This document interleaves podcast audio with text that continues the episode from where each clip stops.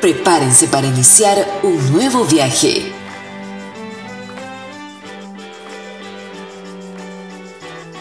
Bienvenidos a la segunda temporada de Whatever, el podcast de Oasis en español.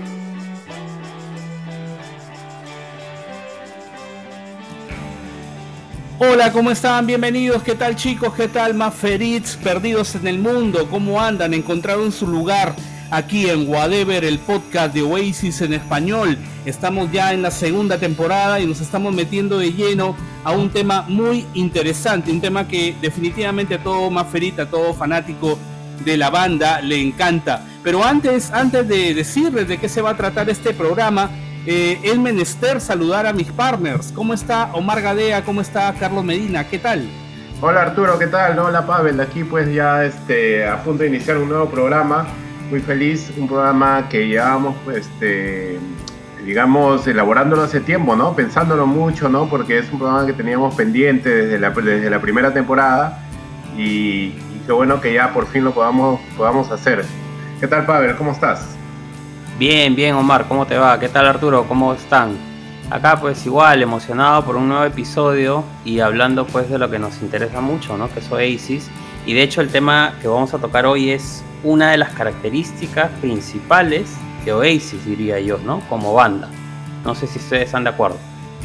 Totalmente, Master, totalmente. Eh, vamos a decirle, chicos, estamos hoy dedicados a hablar de los mejores B-sides de la banda. En realidad no sé si los mejores, porque quizá el calificativo puede quedar corto. Son una selección de B-Sides, podemos decirle así, ¿no, Omar? Porque digamos, eh, no podemos hacer un ranking, quizás sí cada uno particularmente puede hacer uno, pero creo que es bastante mezquino, porque dado el hecho que Oasis tiene una discografía A y una discografía B, y la discografía B de Oasis es bastante prolífica, ¿no, Omar? Así es, así es. Yo creo que hablar, si hiciéramos un programa de todos los b definitivamente duraría horas y horas, ¿no? tanto por, la cantidad de canciones que hay como por la cantidad de información, ¿no? Alrededor de ellos.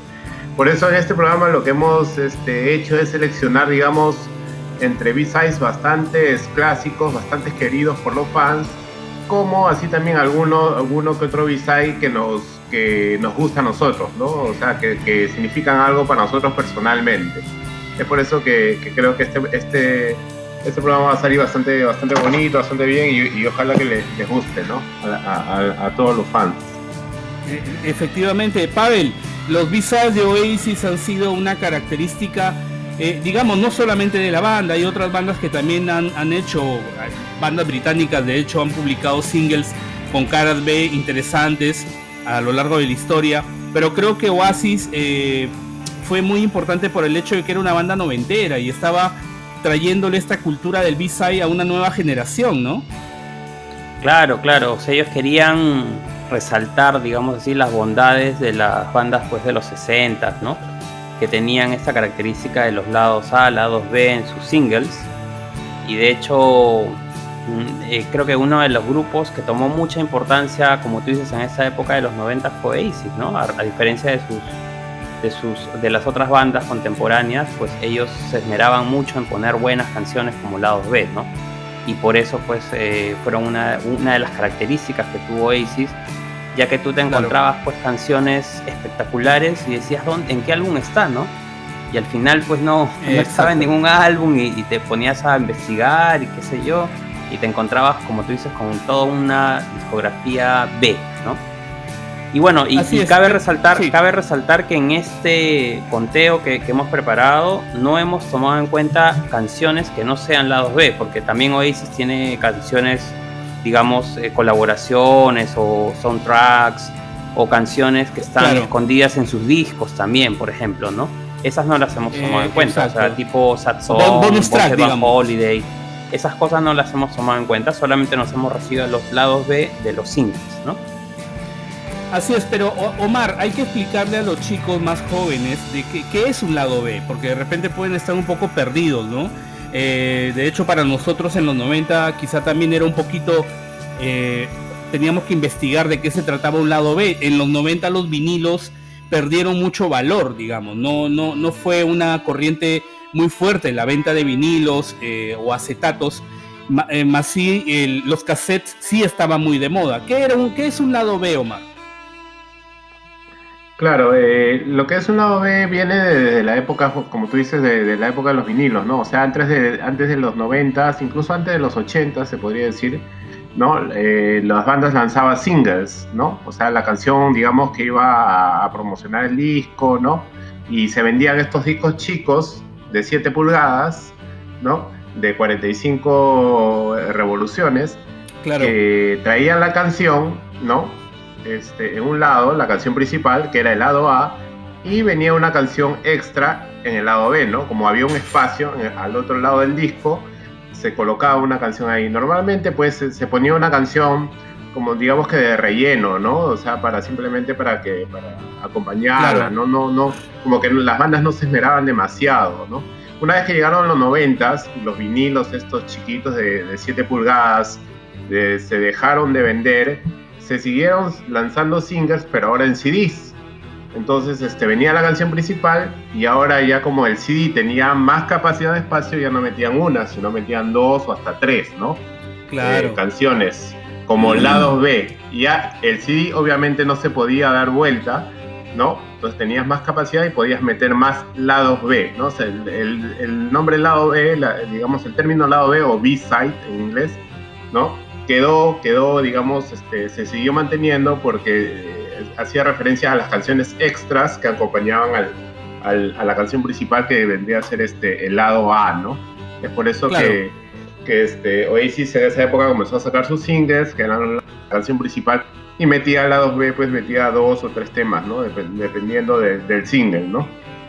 Y bueno, hay toda una normativa respecto, respecto a esto, ¿no? O sea, en Inglaterra hay una normativa sobre que realmente es un, es un single, que realmente es un maxi single, un EP, ¿no? Claro. Y, claro. Y, que me parece que a finales del 90 creo que cambió, porque antes se podía meter, un single se podía meter hasta tres canciones, pero luego cambió la normativa y, ahora creo que máximo se puede meter dos canciones, ¿no, Pavel? Claro, o sea, esa normativa fue cambiando con el tiempo y de hecho nosotros lo podemos ver en los singles de Oasis, ¿no? En los 90, como tú dices, se podía meter hasta tres canciones adicionales al single. Luego cambió la normativa y solamente te permitían un máximo de dos canciones, ¿no? Y, vemos pues los singles del Standing, por ejemplo, el Standing, del Heren Chemistry, que son el single más dos canciones más, nada más, ¿no? Y ya final, después cambió y solamente era un lado A y lado B, o sea, un, el single y un lado B, ¿no? Y así lo podemos ver en los singles del Dick Out Your Soul, por ejemplo, ¿no?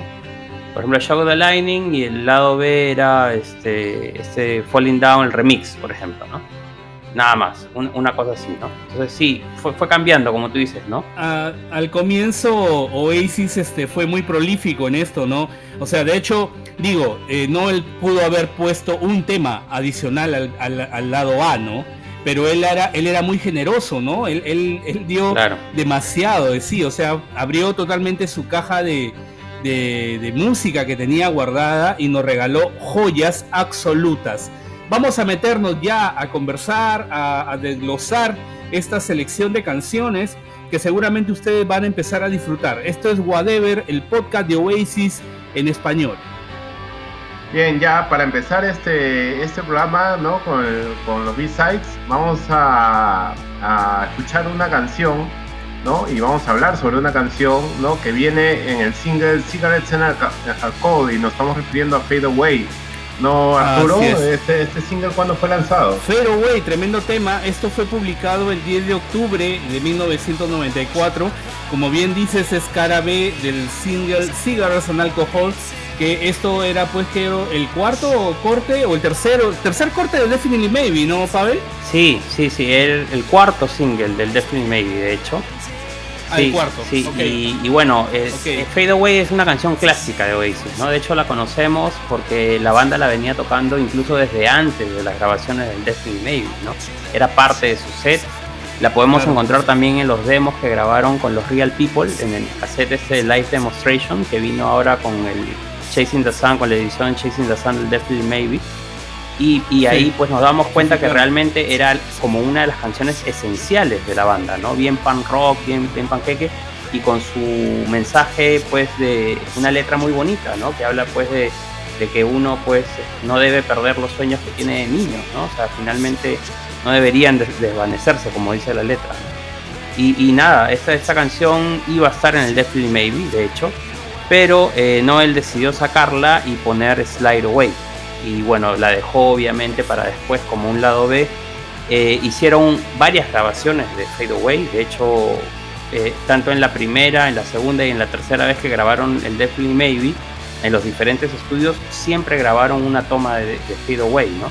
Pero finalmente la que nosotros hemos escuchado y conocemos en el single de Cigarettes and Alcohol, la grabaron en los estudios Mason Roach de Fulham, que están ahí en, Inglaterra, ¿no? Eh, eh, cuando fueron a grabar los lados B del single Whatever, ¿no? Estaba muy cerca, ¿no? Cigarettes, Whatever, y, bueno, ahí es donde grabaron esa, esa, esa toma y eh, un dato más de esta canción es que Noel reconoce que es muy parecida a una canción de Wham que se llama Freedom.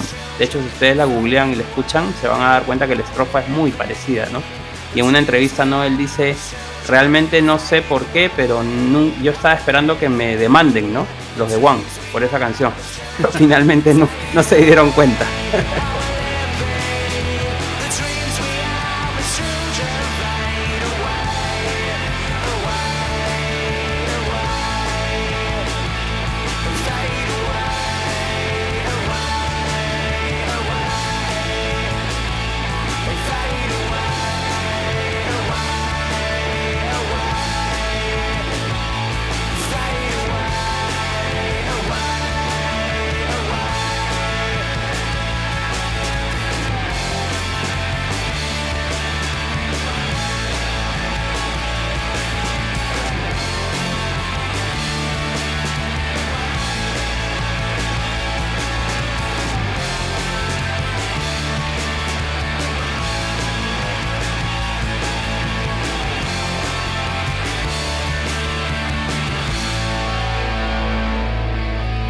Continuamos en esta selección de B-Sides de los lados B de Oasis y nos toca hablar de otra canción que también viene de la misma época en la que, de la que estábamos hablando anteriormente y precisamente también viene a incluir en el mismo acetato. Estamos hablando de Listen Up, canción que fue cara B de Cigarros and Alcohol, lanzada el 10 de octubre de 1994. Omar, ¿qué te produce esa canción? ¿Qué, te, qué sentimiento te lleva? Este temón de Oasis? Bueno, los recuerdos de la primera vez que la escuché, ¿no? Y que cuando empezó a sonar me recordaba a, Supersonic. Pensé que, ¿no? Que, estaba, estaba, iba, iba a sonar Supersonic, pero si mal no recuerdo, la primera vez que la escuché fue junto con Pavel, ¿no? En uno, de uno de estos cassettes que él tenía con todos los lados B. Claro, y, y, sonaba, este, sonaba la batería igual, aunque no es sea, 100% igual, ¿no, Pavel? Creo que me parece que Supersonic tiene, tiene, tiene un poco más de hi-hat, creo, en cambio, ¿no? Este, Sí, eh, aparte el, beat es diferente, ¿no? Porque el, de Supersonic es 1, 2, el simple, ¿no? En cambio el de Listen Up ya es un poco más elaborado. Pero sí el intro es idéntico porque es la misma nota, ¿no? Claro. Fa menor sostenido y haciendo el arpegio es bien parecido, ¿no? Así es. Así Pero ya cuando Liam empieza a cantar, pues es otro tema, ¿no? Y es un temón. Para mí es uno de los lados de que más me vacila de Oasis, de hecho. Y nada, como, como decía Arturo, está en el mismo single. De hecho, fue grabada en la misma sesión que grabaron Fade Away en, en este estudio Mason Roach. Y este fue grabado entre junio y julio de 1994, ¿no? El single creo que salió en octubre, si no, si no me equivoco. Este, y, yo recuerdo que cuando ellos grabaron el concierto, eh, grabaron el video de Cigarretas en Alcohol, hicieron un mini concierto para la gente que fue a grabar el, video, porque el video acuérdense que es ellos tocando en vivo en un club, en un club, ¿no? Claro. Y hay gente ahí. Entonces eh, como retribución al tiempo que estuvo la gente ahí, porque claro, tuvieron que repetir la canción como 20 veces, ¿no? Y la gente ahí dándole, ¿no? Entonces la banda hizo un show espontáneamente ahí en vivo, ¿no? Y ahí recuerdo que tocaron esta, pues, Listen Up, ¿no? Muy, muy, muy chévere, muy bajo. A diferencia de, de Supersonic, esta canción tiene, tiene un poco más de feeling, ¿no? Es como que un poco más emotiva, ¿no? Tiene, no sé si es la letra, o, el ritmo o el, el, coro, ¿no? También. Pero yo la siento como que más, más, un poco más hasta, hasta mística, ¿no? O sea, como para escucharla más, más este, ensimismadamente, si se puede decir, ¿no? Porque este, a diferencia de Supersonic, que es más rockera, esta tiene como que más, más, más sentimiento, ¿no? No, claro, y aparte que, o sea, Noel nos sorprendió cuando la cantó en el MTV Unplugged, ¿no? Porque le puso otros arreglos, otro feeling, ¿no? La cantó de una manera diferente.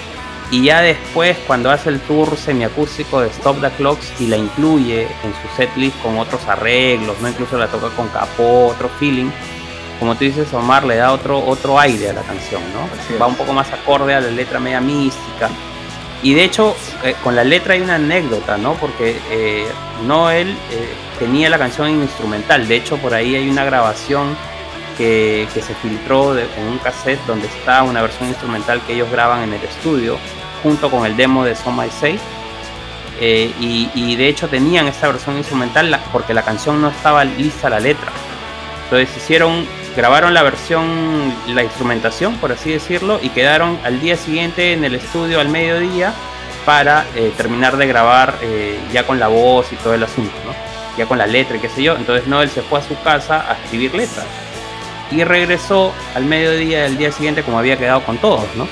Y al final nadie se apareció sino hasta las 8 de la noche, habían estado juergueando y qué sé yo y Noel se puso durante esas ocho horas esperándolos en la, en la cocina del estudio.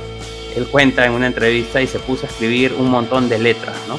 Hasta que encontró las letras precisas para esa canción. Y de hecho él dice, pucha, los otros me dejaron ahí botado, ¿no? Pero como que les agradece porque inicialmente parece que la letra no era tan buena como esta que conocemos. Sí, claro, claro. Él cuenta eso, ¿no? Y, él también, en esta misma entrevista que da a la NMI, cuenta que Liam le como que le hizo una corrección en el tema, ¿no? Le dijo algo así por el sobre el solo de guitarra, ¿no, Pavel? Y que no el Claro, lo que pasa que inicialmente el solo era muy largo, ¿no? Era muy eh, largo, entonces, De hecho, de hecho y, era repetitivo, entonces como que Liam le decía, pero es algo más chévere, ¿no? Y al final, pues lo que lo que hizo Noel, eh, de hecho eso está en, en The Master Plan, en el, en el, en el álbum este de lados B, recopilatorio editan la canción y le quitan una parte del solo que era muy repetitivo, ¿no? Y finalmente Liam logra su cometido, pues, ¿no? Claro, pero no él pues, o sea, hace lo que Liam le recomendó, pero no él cuenta de que cuando Liam se da cuenta le dice, oye huevón, puta, después de tanto tiempo recién reconoces que yo tenía razón, ¿no? Y no él le dice, no, o sea, este, solamente estuve equivocado en ese momento, le dice, no, es algo así, ¿no? O sea, puta, cada uno en lo suyo, ¿no? Moría en su ley. Tremendo tema, tremendo tema, uno de los de los más emotivos ahí. Tiene una tiene un feeling así muy nostálgico eh, y rockero a la vez, ¿no? Y la voz de Liam impecable, ¿no? La voz tan linda que tenía en ese momento Liam Gallagher, ¿no? Este, cómo sonaba, ¿no? Tan limpia. Espectacular.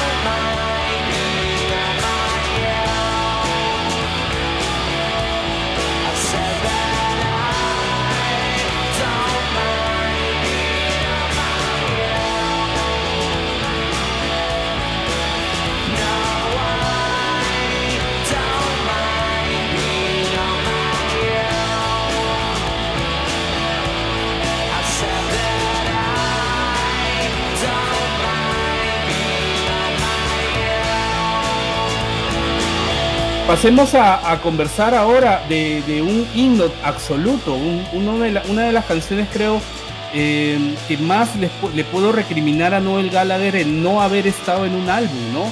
Y, ese es un tema para debatir entre los tres muchachos y les invito también a los, a los amigos que nos escuchan. ¿Qué creen ustedes que hubiera pasado si, si Noel Gallagher hubiera guardado varias de estas canciones B-Sides para otros discos? O sea, acá hay material de sobra para, digamos, un disco más intermedio, incluso entre el Definitely Maybe, el What Story, o, después del Big Now. No sé qué piensan ustedes. Sí, claro, obvio. Y de hecho creo que por eso fue el espíritu de sacar la Master Plan, ¿no?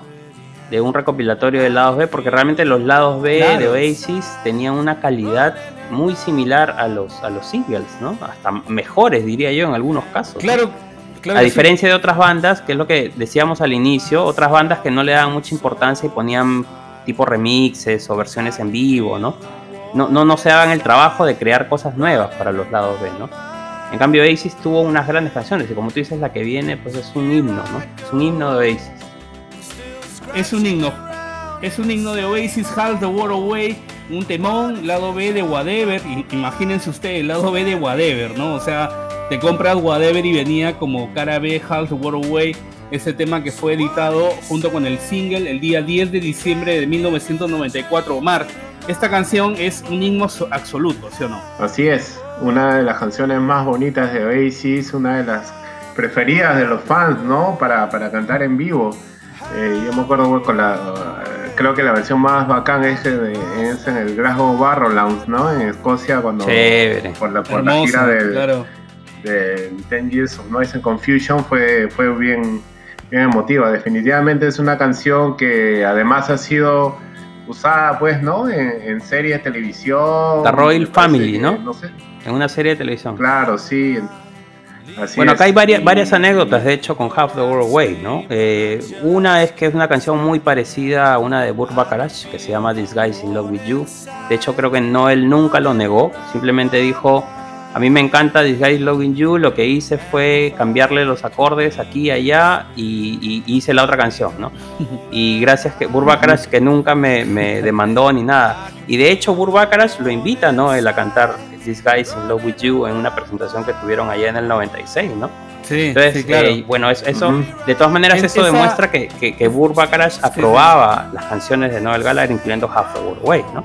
Claro. Esa presentación con Burr Baccarat es, bien rara, ¿no? Porque tú ves a Noel cantando nada más, o sea, sin una guitarra. O sea, como si fuera un, claro. un frontman, ¿no? O sea, cantando al costado de, esta leyenda. Claro, y, con un tono de voz también que es bien grave, ¿no? A diferencia de su voz aguda, que es muy conocida, ¿no? Entonces, sí, es una canción, una versión súper rara. Y bueno, esta Half the World Away la grabaron en, en Estados Unidos, de hecho, en, en, Texas, ¿no? en Austin, en un estudio que se llama Congress House Studio, en, en octubre del 94. Eh, pero la canción Noel la compone en la gira que hicieron en Japón. ¿no? Ellos hicieron una gira en Japón antes de esto. Y de hecho se fil eh, no se filtra, pero salió ahora último en, en, la reedición del Chasing the Sun. Salió el demo que Noel graba con Mark Coyle en una habitación de un hotel en Japón. Graban Half the World Away, ¿no? Y se escucha pues los, algunos arreglos diferentes, algunas tonalidades diferentes, porque era la primera vez que estaba grabando la canción. De hecho, eh, Tony McCarroll también habla mucho de esta canción en su libro, no sé si recuerdas, Omar, ¿no? Porque dice, según Tony, él le dio la idea a Noel de hacer una canción tipo in Love With You, porque Noel la puso en el tour bus donde estaban mm. y, bueno, y Tony empezó a hacer el ritmo shuffle este de la canción y le dijo, tú deberías hacer una canción así, ¿no? Y a raíz de eso es que no él hace la canción, es, lo que dice Tony. Pero cuando están en la grabación de la canción, eh, no, él no deja que Tony toque la batería. Y creo que por eso también ahí hay una rencilla entre Noel y Tony. De hecho, el mismo Noel toca la batería en esa canción. Claro. Y y el, último y el último dato que, de sobre esta canción es que luego que grabaron eh, eh, los, tracks en, el estudio en Texas, Owen Morris se llevó el máster para hacer la mezcla mientras eh, grababa unas canciones de Daver, con Daver, ¿no? en los estudios Loco, Loco Studios. Y le agregó el bajo a la canción. Owen Morris toca el bajo en Half the World Away. Y le dijo a Noel, le dijo, que lo había hecho el bajista de Daver. Para que no él lo apruebe, porque si no le decía, no, no pasa nada, la, vuelvo a grabar yo, ¿no? y así fue la historia. Esa fue, ah, esa fue la época. Bueno, ahí Noel, Noel, eh, Noel toca pues guitarra, canta, la batería, y Bonhead es el que toca el pianito ese, ¿no? Y de hecho por ahí en el Twitter de Bonhead, cuando él estuvo en, en, en Texas, fue al estudio y volvió a encontrar el mismo piano en el que había grabado esa, esa, canción y la toca, ¿no? Es súper emotivo. Yo cuando vi ese Twitter y escuché ese video, una lágrima se me cayó en, el ojo porque se escucha igualito, igualito, espectacular. El, el, eh, Bonhead hace ese comentario, ¿no? Y te notas ahí un poco el feeling que tiene Bonhead con, con la banda, ¿no? Con esos años que, que, fueron maravillosos para él también, ¿no? Sí, pues escuchemos un poco de Half the World Away.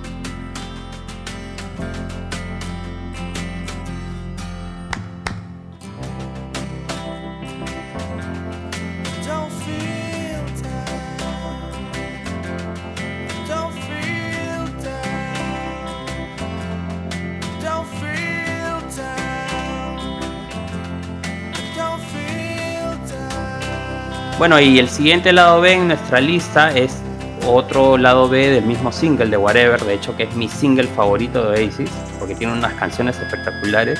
Y una de ellas es esta, It's Good to Be Free, que es también un clásico de la banda. eh, en vivo suena espectacular. De hecho, vimos en la entrevista con Brian Cannon que él dijo que era su canción favorita de Oasis, ¿no? Así que creo que para nosotros también es una de las favoritas. Eh, fue grabada en la misma sesión que Half Away, en ese estudio en Texas, ¿no? Y este, Noel la compone en, en su estadía en Las Vegas, ¿no? Mientras eh, se separa de la banda, ¿no? Y hace varias canciones, y de hecho vamos a hablar de eso en la, en la siguiente que viene, pero una de ellas es It's Good to Be Free, ¿no? Que dice que la, la empieza a componer en una, mientras él estaba en una piscina. Man, ya. Se le ocurre la idea y, y- y luego se sienta y, y hace los acordes y qué sé yo, ¿no? Y al final la lleva eh, a, la, a la- sesión de grabación, se las toca a la banda en acústico y automáticamente pues todos se enganchan con la canción y graban ese, ese temón, ¿no? El solo de guitarra que hace Noel ahí es espectacular, ¿no? Y se escucha ahí como unos pitidos, ¿no? Que según Owen Morris era porque habían puesto los, los amplificadores a un volumen máximo, ¿no? Y cada, cada cosita que hacía Noel sonaba así espectacular.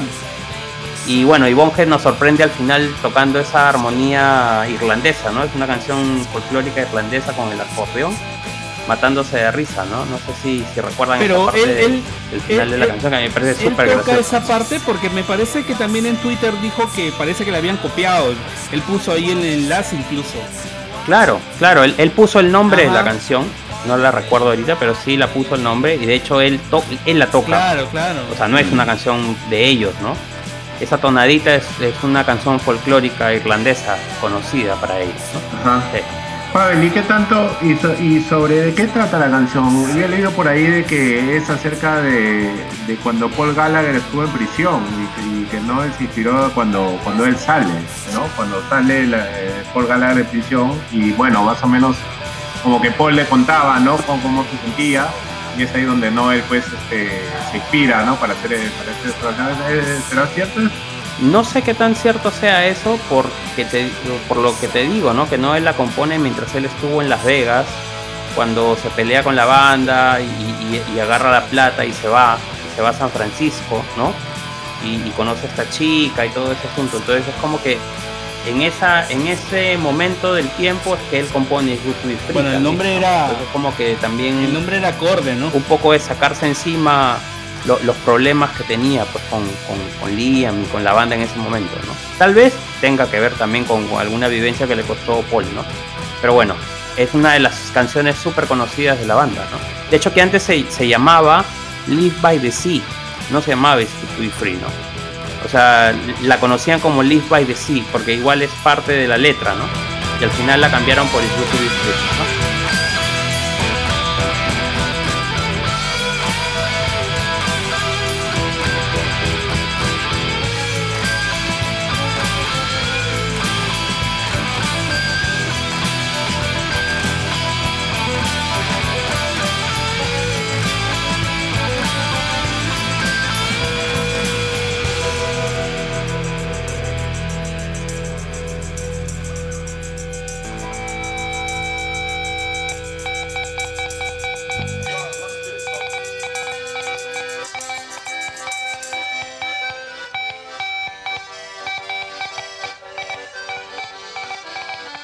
Seguimos con este programa especial dedicado a los B-Sides de Oasis, a una selección de B-Sides de Oasis y ahora vamos a hablar de otro clásico, otro temazo que pudo haber estado en cualquier álbum, y, pero que no él al final decidió meterla como lado B, ¿no? Estamos hablando de Talk Tonight, lado B del single Song My Say que se lanzó el 24 de abril del 95. ¿Qué, qué recuerdos, Pavel, de este, de este lado B? Para mí, una de las canciones más chéveres de Oasis. Y mira que yo la descubrí eh, escuchando Radio Doble 9. Eh, Doble 9, Ah, la ahí, al- de la medianoche en adelante, ponía los álbumes completos de los artistas para que tú lo grabes, ¿no? Claro. Qué sé yo. Y recuerdo que pusieron el single Son My Say completito. Obviamente yo no, no, no sabía mucho de esto en esa época, porque todavía no tenía información. Y pusieron Son My Say Ya. y las siguientes canciones que sonaron también eran de Oasis, ¿no? Y cuando escucho Claro. Talk Tonight, la voz no era la misma pues que, el- que la del cantante, ¿no? Era una voz diferente, ¿no? Yo decía, pues, ¿quién, quién? No, no es Oasis, yo, yo pensé que no era Oasis. Y bueno, en esa Ujú. época, pues, sin internet, sin nada, ¿cómo, cómo ibas a saberlo, no? Hasta que después me mandaron este cassette, los amigos de, de Estados Unidos, de la, de la lista de interés esta, con todos los lados B, y ahí vi que era el lado B de, de- de Oasis, ¿no? A mí me pareció una canción espectacular, de hecho, eh, en- la grabación fue en la misma sesión que, que Half the World Away y It's Good to Be Free, o sea, ya en, en, en Austin, en Texas, ¿no? Y eh, de hecho Noel la compone eh, en esta experiencia que tuvo cuando se va de Las Vegas, de, de la banda, se va a Las Vegas y luego se refugia en San Francisco, en la casa de esta chica Melissa Lim, ¿no? Que, que también podemos ver algo en el documental Supersonic. Lástima que Noel no, no menciona el nombre de la chica, creo que se merece un buen, un buen reconocimiento porque esta chica ayudó mucho a que Noel eh, regrese o se, se vuelva a interesar en tener la banda y ser número uno, Claro. ¿no? Entonces esta chica Y fue como su, como Su ángel como su psicóloga en su ese psicóloga, momento, ¿no? Porque realmente no, él estaba Ajá. muy decepcionado, ¿no? Ya, ya, ya quería tirar la toalla, literalmente, ¿no? Y esta chica pues le devuelve la alegría, le devuelve las ganas, eh, la, la inspira, o sea, de hecho Noel toma inspiración de este suceso para hacer It's Good to Be Free, para hacer Talk Tonight, que es la canción que estamos hablando. Toda la letra de Talk Tonight habla de, la- de que lo que la chica le decía, ¿no? La chica le gustaba la limonada de, De fresa. de limón, De ¿no? fresa. De, de fresa, perdón. Eh, eh, la chica lo llevó al lugar donde jugaban cuando era niña. Todo eso está, la chica le daba de comer, ¿no? La alimentaba, ¿no? Entonces todo eso está reflejado en la letra de la canción. Y también inspira Morning Glory, ¿no? Por, por la forma como contestaba la llamada telefónica. De hecho, recuerden que eso lo hablamos en el episodio que hablamos del, del What's the Story, ¿no? En, en- en la temporada anterior. Entonces, esta chica me parece que, que merece mucho más reconocimiento de, de los fans, ¿no? Eh, Y de Noel. Hay que en general, ¿no? contextualizarle al- a, lo- a los chicos que por ahí no, no están muy relacionados a este tema. Oasis en, en el 95 estaba de gira por Los Ángeles. Tuvo un show muy caótico, de hecho venía con muchas peleas acumuladas con Liam. Pero ese show, se, eh, Noel se pelea muy feo con Liam Gallagher. Liam le tira la pandereta por la cabeza. Noel agarra y dice: Acá se acaba todo, me largo. Y se fuga cinco días a, eh, a San Francisco, ¿no, Pavel? Tal cual. Claro, la claro. asistente, creo, la tour manager. La tour manager, ¿cómo, cómo averigua? Creo que la chica empieza a, a tantear con quién se había ido y da con esta chica. Finalmente la ubican y la chica le dice, no te preocupes, está bien, o sea, no, no, no se ha matado, o sea, está tranquilo. Este, y estos días que está perdido lejos de la banda, él piensa mucho y empieza a escribir bastante. Y de ahí sale Talk Tonight, así que creo que es la groupie más productiva de la historia del rock, ¿no? O sea, si podemos decir algo, ¿no? Quería que sí, tal cual. Algo, algo así, Tal ¿no? cual. O sea, de hecho, puta, debe haber habido sexo, drogas y todo. Pero, pero bueno, por lo menos Noel regresó con la maleta con cinco canciones o tres canciones nuevas. Sea, es, es algo maravilloso. Talk Tonight, una, una gran canción, un B-Size también de esos relevantes dentro de la banda. Así que, nada, si, si, si ustedes la tienen ahí a la mano, también escúchenla con nosotros. Estamos en Whatever, el podcast de Oasis en español.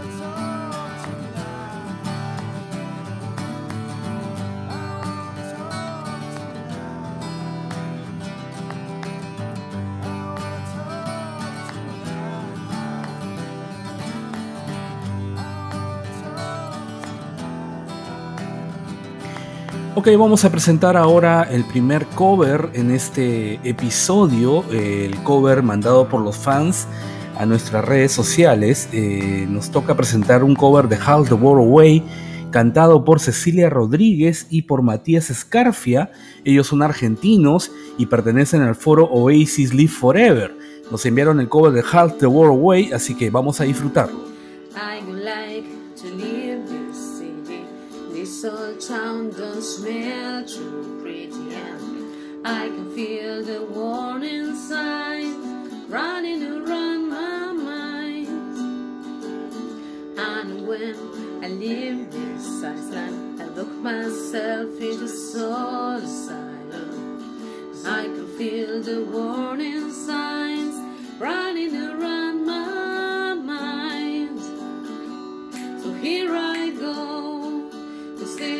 Watching around in the same old hole. My body feels young, but my mind is very old. So what do you say?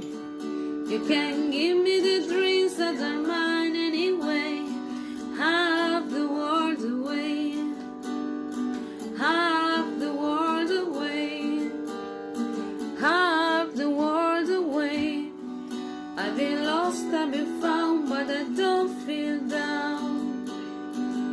No, I don't feel.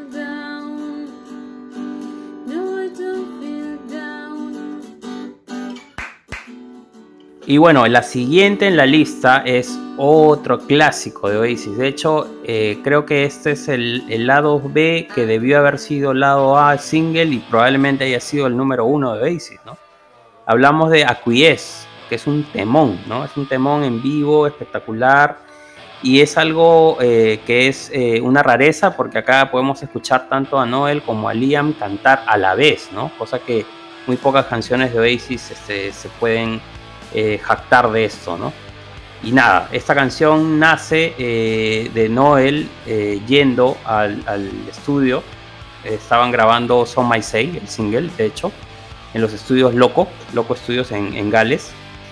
Y Noel estaba yendo en el tren y el tren sufre una avería y se tiene que eh, quedar ahí esperando a que lo arreglen, ¿no? Entonces Noel saca su guitarra, eh, él cuenta que estaba en, en un vagón y habían cuatro o cinco personas en el vagón porque era tarde en la noche y se pone pues a tocar algunas algunas acordes, ¿no? Y en eso le viene la idea de esta canción y compone la canción en ese momento, la melodía y parte del coro, ¿no? Y lo repite como, no sé, pues 40 minutos repitiendo los mismos acordes, ¿no? Como para darle forma, qué sé yo, hasta que uno de los pasajeros que estaba ahí le dice, oye, cánsate que ya nos estás aburriendo, ¿no? Imagínense. Obviamente nadie lo Claro. conocía en esa época, no era famoso ni nada, ¿no? Pero imagínate. Y así es como él llega al estudio con esa canción. Se las muestra a, a- a Owen Morris, eh, se lo muestra a la banda y la, y la ponen a grabar, ¿no? Ahora, él, él dice que Liam no, no grabó la parte del coro porque no llegaba a las notas altas. No llegaba a las Eh, notas, bueno, claro. dejar, dejaron la parte que él graba, porque siempre eh, Noel graba una voz y luego Liam graba encima de lo que Noel grabó para guiarse ¿no? en la melodía. Entonces dejaron la parte que Noel había grabado de los coros eh, y, y así es como nace Acquiesce, pues, ¿no?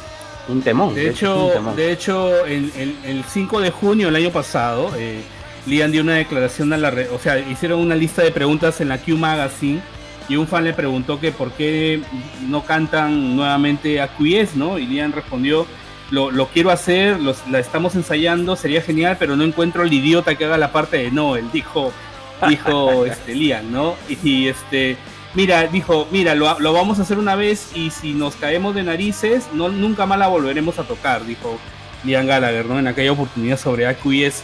Este, y lo que quería un poquito acotar es que cuando lo escuchó Alan McGee, se volvió loco con la canción. Lo llamó a Noel de madrugada a decirle, puta tío, estás loco, tienes que poner a QS como lado A. Este, es mejor que, que Soma y Sei, ¿no? Le decía, ¿estás seguro? Creo que, creo que, creo que te estás equivocando, ¿no? Creo que Soma y Sei es mejor canción, ¿no?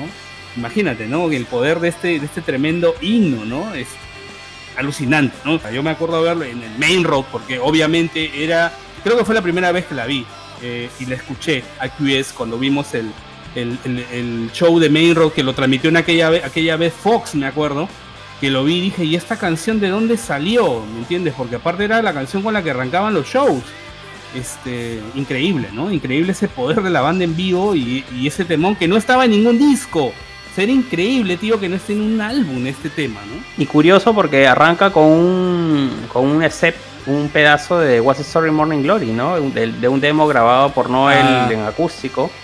De hecho, esto también es curioso porque a Noel como que no le convencía el intro de, de Acquiesce, ¿no? O sea, esa parte que se escucha hablando unas, unas personas mientras la guitarra va haciendo como que ar- arrancaba un motor, ¿no? Como que la, la guitarra empezaba, ¿no? Sí. y, y él no estaba seguro y Liam le dice, cuando, cuando hacen una edición sin el intro, Liam le dice, oye, ¿qué pasó con ese intro?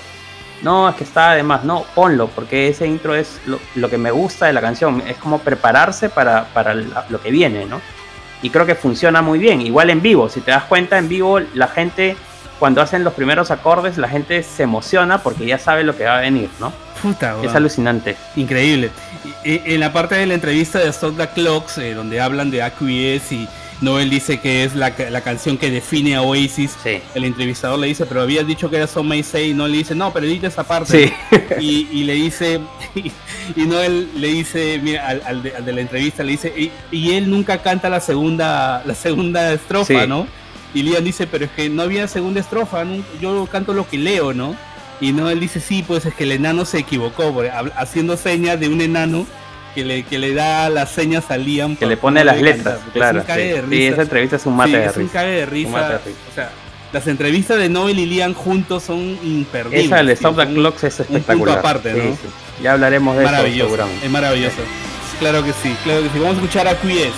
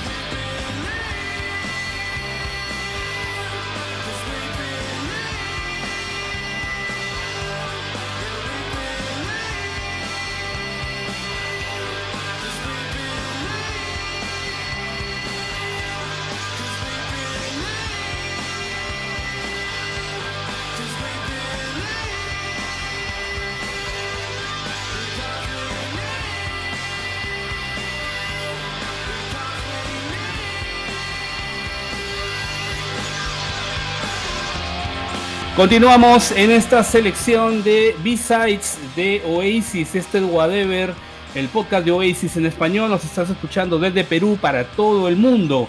Nos toca hablar de uno de mis temas favoritos. Creo que es mi B-Side nú- número uno, creo, Rocking Share. Este es un super temón, lado B de It, editado el 14 de agosto de 1995. Una canción entrañable, definitivamente, ¿no? ¿Qué nos puedes contar, Pavel, de este tremendo himno? También una de mis canciones favoritas de Oasis con una letra pues que realmente a mí siempre me, me congoja, ¿no? Siempre me pone reflexivo, a veces he llorado muchas veces escuchando esta canción. Porque realmente es el sentimiento de uno, ¿no? Uno no quiere ser más viejo de lo que es, tal cual. Uno quisiera ser siempre joven, ¿no? Sí. Pero nada, claro. esta, canción es una super canción. De hecho, fue grabada para estar en el the Story Morning Glory. Es de esa sesión en, en- en los estudios Rockfield, ¿no? Que, que ellos grabaron esta canción.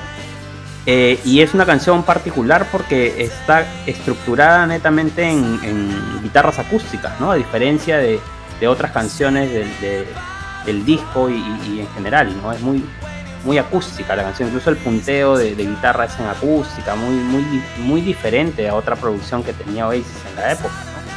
Y la voz de Liam en esta claro. canción me parece que es una de sus mejores voces, ¿no? Es espectacular realmente cómo la canta Liam.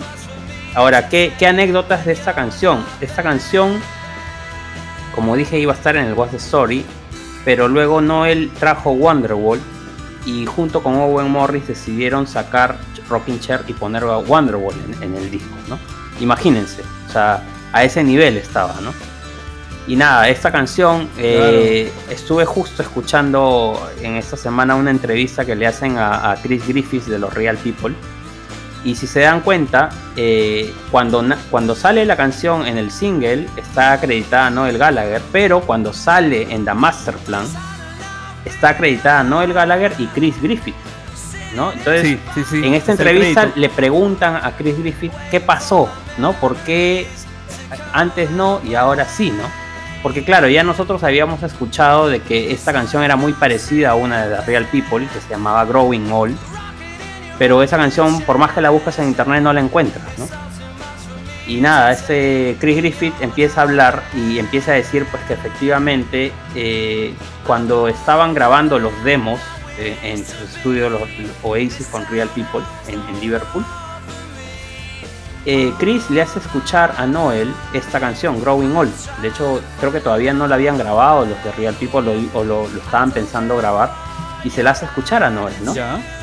Y mira que Chris Griffith en esta entrevista se pone a cantar la canción, ¿no? Porque no hay una grabación de la canción que conozcamos. Y cuando empieza a cantar la canción Chris Griffith es muy parecida a la melodía de la estrofa de Rockin' Chair.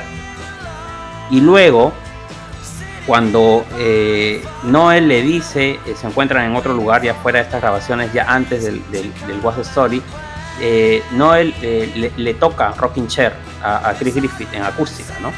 le dice, mira, te voy a tocar unos lados B que van a estar en los singles de, del próximo disco y le toca Rocking Chair y Noel le dice, "M- m- me suena familiar a una de tus canciones, pero no ubico a cuál, le dice. Y claro, y Chris le dice, claro, esta canción es muy parecida a esa que yo te canté aquella vez y le empiezas a recordar, ¿no? Al final acuerdan entre Noel y Chris que Noel va a, sal- va a salir como autor pero le pagan un porcentaje a Chris Griffith. Y no solamente por eso, Ah, sino también por Columbia, porque de hecho Chris Griffith compuso la, la melodía de Columbia, ¿no? Eh, y parte de la letra. Y Don't Go Away. O sea, hay una canción de, de, The Real People que es igualita a Don't Go Away. Entonces, Sí, claro. por todas esas cosas, Feel the Pain se llama. hacen un arreglo. Porque ya Chris, eh, él dice, mira, a mí ahorita ya no me interesa la plata, a mí lo que me interesa es que me reconozcan, ¿no? O sea, al menos ponme como coautor de alguna de las canciones. Y ahí es donde hacen el acuerdo de que salga acreditado como coautor de Rocking Chair en la Masterplan, ¿no? Pero algo de plata debe haber cobrado. De todas maneras. No, se, la, sí. se la vendió a, a Rock Stewart. No, no, o y sea... Noel, recuerdo que en una. ¿No? Sí, No, él dijo que incluso se compró una casa con la con lo que cobró de, de regalías de Rock Stewart. No es, no él se compró una casa. Eso fue lo que dijo, ¿no? No, no, no, o sea, de todas maneras, eh, plata tiene, ¿no? Los, los Griffiths reciben plata de Oasis sí o sí. El tema es que no los reconozcan públicamente, ¿no? Es- ese es el tema, ¿no?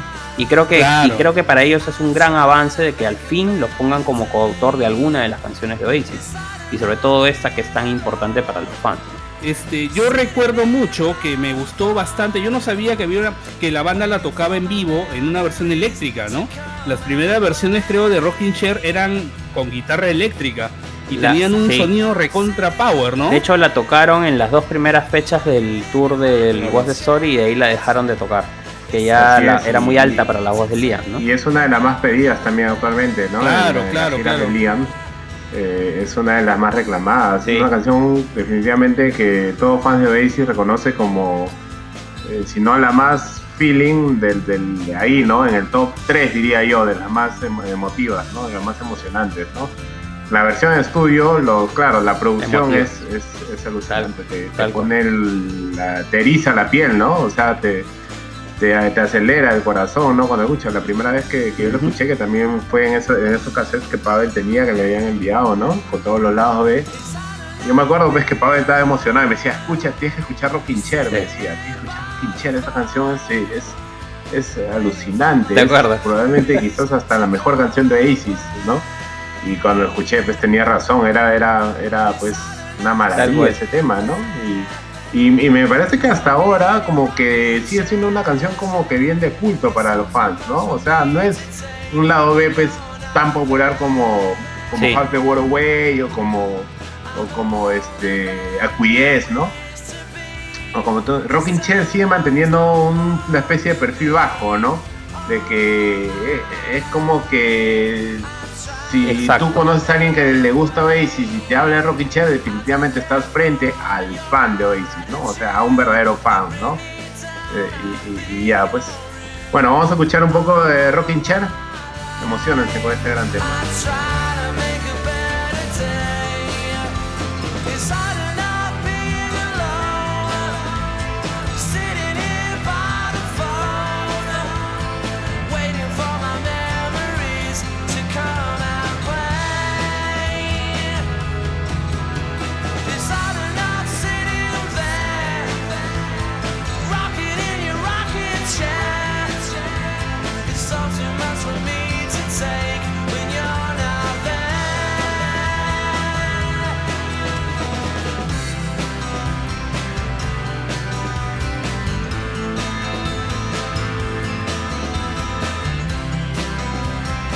Seguimos en este programa dedicado a algunos de los B-sides más clásicos y emotivos de, Oasis y ahora le toca el turno a un lado B del single Wonderwall. El single Wonderwall salió el 30 de octubre del año 95 y tenía, bueno, obviamente tres lados B, tenía uno instrumental que se llamaba The Sun Song, tenía una obra maestra como de Masterplan y tenía uno de mis lados B favoritos que es Run Away. De este tema vamos a hablar eh, bueno, yo tengo que decir de que cada vez que escucho esta canción, pues me hace el día, ¿no?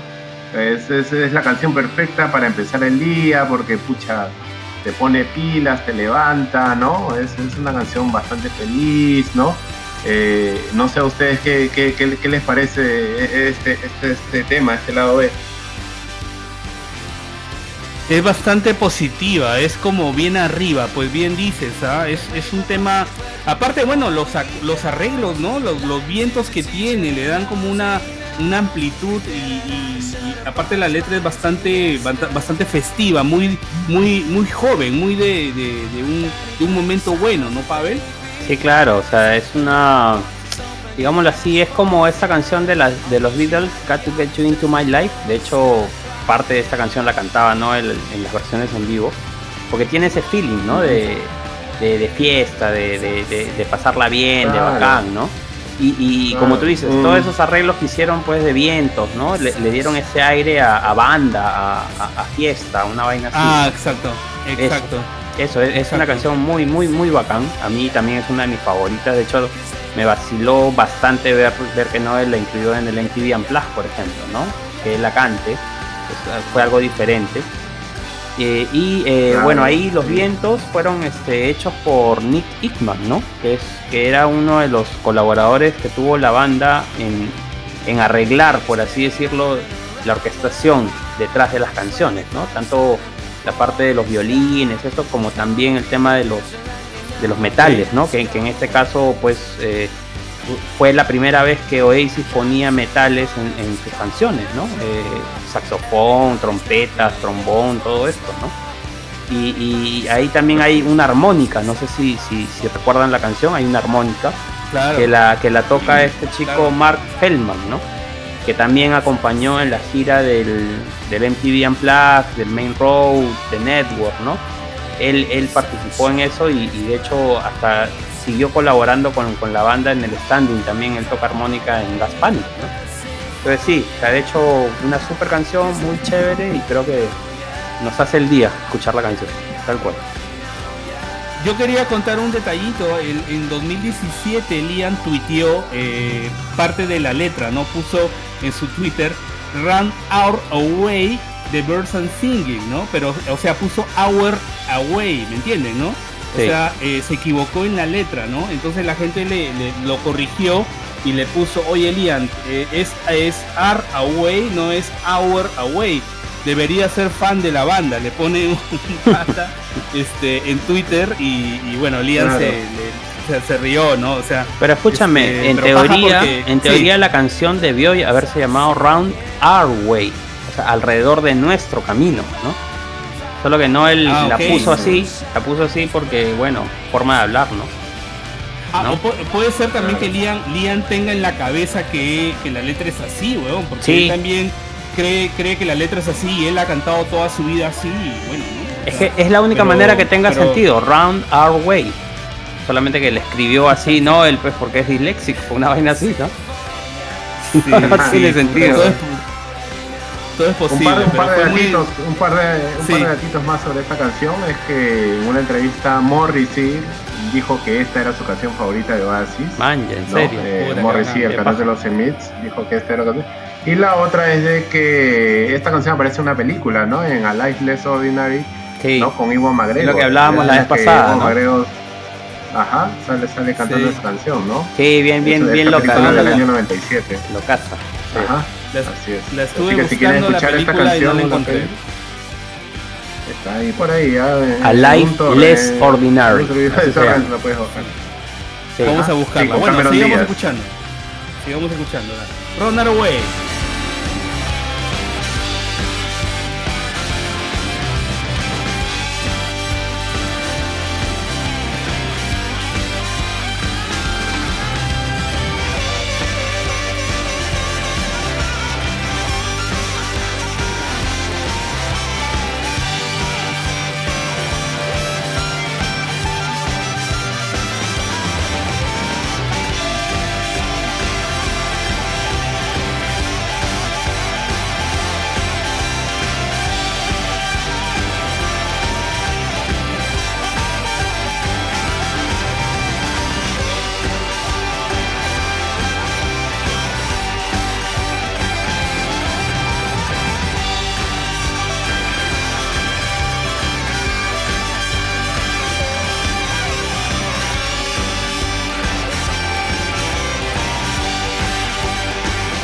Muy bien, continuamos, continuamos con esta selección de B-Side, de, la- las caras B de Oasis.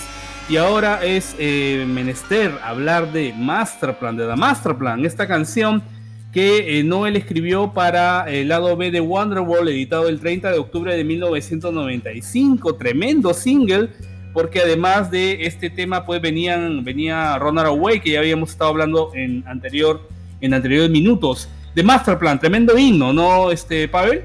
Es un temón. Yo creo que eh, está catalogado como el mejor lado B de Oasis, ¿no?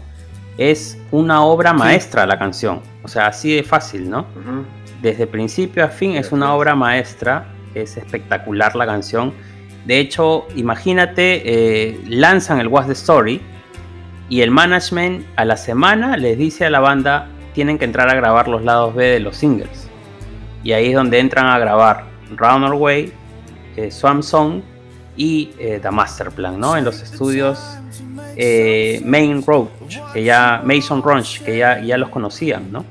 Eh, eso Sí. fue la semana después del lanzamiento, ¿no? Del What's the Story, imagínense. Y ahí es donde graban esta canción.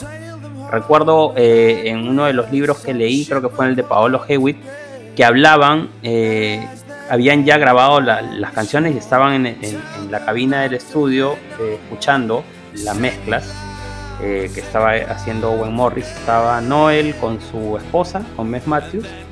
Está Liam con su esposa, ¿no? Eh, Patsy que era la de la época. Y estaban escuchando eh, las mezclas y cuando escuchan eh, la master plan, después que acaba la canción, Liam se para y va donde Noel lo besa y le dice, eres un fucking genius. Le dice así. Es mi canción favorita, le dijo así. Imagínense, Sí, sí, imagínense a qué Este, nivel llegó. Porque Noel realmente, dice- o sea, en- realmente esa canción pues eleva, creo, a Noel Gallagher a la altura de Dios, ¿no? Una cosa así. Puta, Es espectacular, Increíble. es alucinante. Es increíble. Y a- a- a- sumado a lo que tú dices de Liam, de lo maravillado que estaba, Noel en una entrevista para la NME dice pues que Howard Kid eh, le encantó la canción, pero dice que le fue diciendo a Noel, maldito imbécil, ¿por qué no escribiste, por qué escribiste esto ahora, no? Sí. ¿Por qué no pudiste esperar un año para que salga en el próximo álbum? Le dijo, o ¿por qué no lo escribiste para el último disco? Y Noel le dice, este, bueno, o sea que básicamente lo que estás diciendo es que me amas y es una gran canción, ¿no? Puta, o sea, imagínense el- la emoción, ¿no? De, de tener esta tremenda obra, ¿no, Omar? Sí.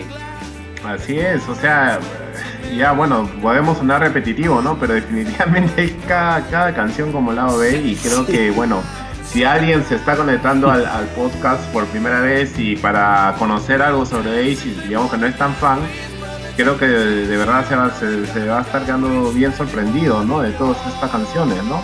Es por eso que cuando tú discutes con otras personas, hablas de música, te dicen, no, que sí ha tenido dos discos, es porque realmente no ha profundizado en la discografía de Oasis, Exactamente. ¿no? Y no ha conocido canciones como Masterplan, Claro. ¿no? Como Half the World Away, como Rocking Chair, ¿no? Entonces, este, esta canción pues definitivamente está a la altura de, ¿de qué? De Whatever, de Wonderwall, ¿no? De Sí. clásicos como Claro, Don't Look Back Don't como Champagne claro. Supernova, ¿no? Es, definitivamente es una eh, es de las obras eh, máximas de, de Oasis. Tal cual, tal cual. Y fue compuesto en un hotel en Japón, imagínense. No, él la compuso en un hotel en Japón, la tenía ahí hasta que fueron al estudio y la grabaron. Imagínate, Tal cual, tal cual. imagínate. Es. Y de aquí, en, de aquí en 30 años la gente dirá, no, Ifa Haragan la compusieron en un hotel de Perú, ¿no? Eso, esas cosas Alucinante. son bonitas, ¿no? Porque es, esos Alucinante. detalles quedan porque, porque Noel se inspira en lugares, parece muy cerrados y en la soledad para regalarnos estas obras, ¿no? The Master Claro, Plan y, y eh, tiene The una- Masterplan también tiene la particular- particularidad como Acquies de que también tuvo su videoclip propio, ¿no? Y, Claro. y tuvo pues este, Sí, también claro. su la promoción que merecía una canción como esta, ¿no? Tal Entonces, este, ahí vemos el nivel de el nivel de, de estas canciones, digamos, porque yo no recuerdo, o por lo menos en los noventas, que lados B, ¿no? De otras bandas terminaran, terminasen siendo pues este canciones este principales, ¿no? Para promocionar, yo qué sé, un recopilatorio, ¿no? Simplemente hay bandas que sí, sacaban discos recopilatorios de su lado B, pero no salían singles de, de- de- de ahí, Claro, ¿no? claro. No salían singles y menos videoclips, ¿entiendes? ¿no? Tal cual. y bueno, eh, eh, Masterplan lo logró y, y con todo con todo merecimiento, ¿no? Y ya quedó en la historia. Este es de Masterplan. Esto es Oasis.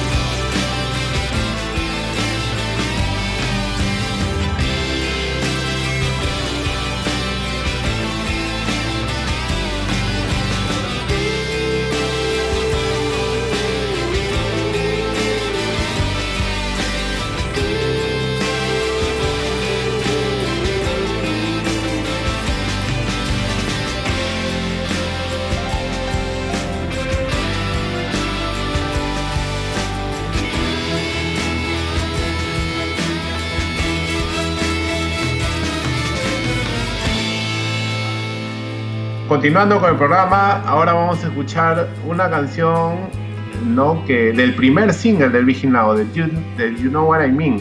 Estamos hablando de Stay Young, otra de las canciones alegres, positivas, un- un- lo que antes se llamaba como happy hits, ¿no? Estas canciones que te, que te ponen, eh, ¿no? Claro. te despiertan, te levantan. Y Stay Young fue este lado B del single Do You Know What I Mean, primer single de Viking Now, como venía diciendo. Y no sé, ca- eh, Arturo, ¿qué, qué, qué les parece este, este lado B? Para mí Stay Young, una de las mejores canciones de esa época, ¿no? O sea, de hecho me gustó mucho cuando, cuando tuve el single en mis manos, porque de hecho fue uno de los singles, fue uno de los primeros singles de Oasis que, que compré cuando recién salió, ¿no? Ya. Entonces, este, Ajá. recibirlo y escuchar los lados B era espectacular. Cuando escuché Stay Young dije, man, ya que paja esta canción. Obviamente la emoción era bacán porque no había escuchado todavía el Now. Entonces esperabas que el Now sea chévere, ¿no? Que tenga un montón de canciones buenas como lo tiene. Porque no perdía la esencia, o sea, el single seguía, seguía teniendo canciones más pajas que el single, ¿no? Como en este caso a mí me pareció eh, Young más paja que You Know What I Mean, que era súper larga, ¿no? Stay Young era- más, más pop, Ah, más sí. directa, más ¿Te gustó, fresca ¿Te gustó más más alegre, ¿no? Claro, el coro, el coro para mí era más, más, más gancho, ¿no? Me, gustó más, me gustó Yo- más. yo- Obviamente ya, ya después creció más You Know What I Mean, pero en ese momento a mí me gustó más Yo la primera vez que escucho este tema es en el Gimex, ¿no? Eh, la tocan allí, ¿no? En el, en el show, Sí, en el show de sí. Gimex, que el que pasó en TV, que ya hemos Después hablado. de. Ya hemos hablado de este, de este espectáculo. Yo la, la primera vez que la vi eh, o la escuché esta canción fue aquella vez que, que, que en TV pasó el, el- el concierto, supuestamente, ¿no? En, en- en directo, pues no era, no era eso, era un cuentazo. No lo estaban pasando en directo, pero este la, la- la escuché por primera vez y me pareció paja porque mantenía, creo que creo que es una de las pocas canciones que mantiene todavía la esencia de los discos anteriores a nivel de, de composición y de estructura, ¿no? De una canción de rock and roll. Exactamente. El resto de canciones Sí. de Be Here Now ya estaban como muy saturadas de cosas, de sobreproducción, tenían una onda un poco más pesada, más Sí. heavy, no, no eran tan ligeras como esta, que era, era bastante eh, parecida a otras clásicas de, de la época de, de- de la banda, ¿no? Sí, de hecho fue grabada en los estudios Abbey Road, que fue donde los, lo- la banda fue a grabar el Here Now, ¿no? Eh, y, y Noel dice que fue la primera canción que grabaron, es Stay Young, ¿no? Uno, porque no le gustaba a Noel la canción, imagínate. A Noel no le gustaba Stay Young y dijo, bueno, grabemos esta primera porque quiero deshacerme del tema ya y empezar a pensar en las otras. Claro, Y dos, porque, porque como tú dices, es una canción que sonaba muy parecido a lo que ellos ya venían haciendo en los discos anteriores. Entonces era como, como volver al estudio y no le vas a poner, pues, grábate de No What I Mean, ¿no? Una cosa muy densa, muy, muy diferente. exacto. Grabemos algo familiar como para agarrar cancha y grabaron Young. Y, y ya, pues, y quedó. A mí, a mí me gustó. De hecho, iba a estar en el disco hasta que Noel este, trajo Magic Pie. Y porque Magic Pie no estaba en los demos del Big Here Now. Noel trajo Magic Pie y decidieron sacar Stay Young y poner Magic Pie en el, en Now. Tremendo tema, ¿eh? Tremendo tema. Vamos a escucharlo y volvemos. Seguimos hablando acá de B-Sides.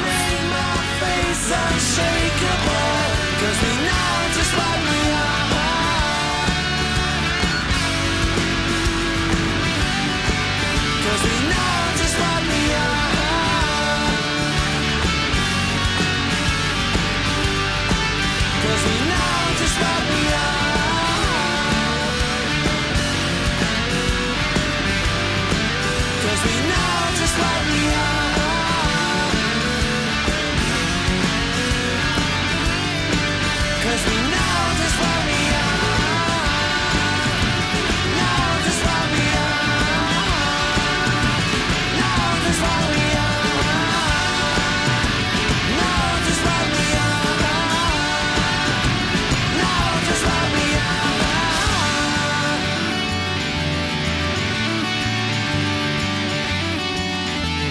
Seguimos acá, este es Whatever, el podcast de Oasis en español. Estamos disfrutando de la segunda temporada. Estamos en la segunda temporada del podcast.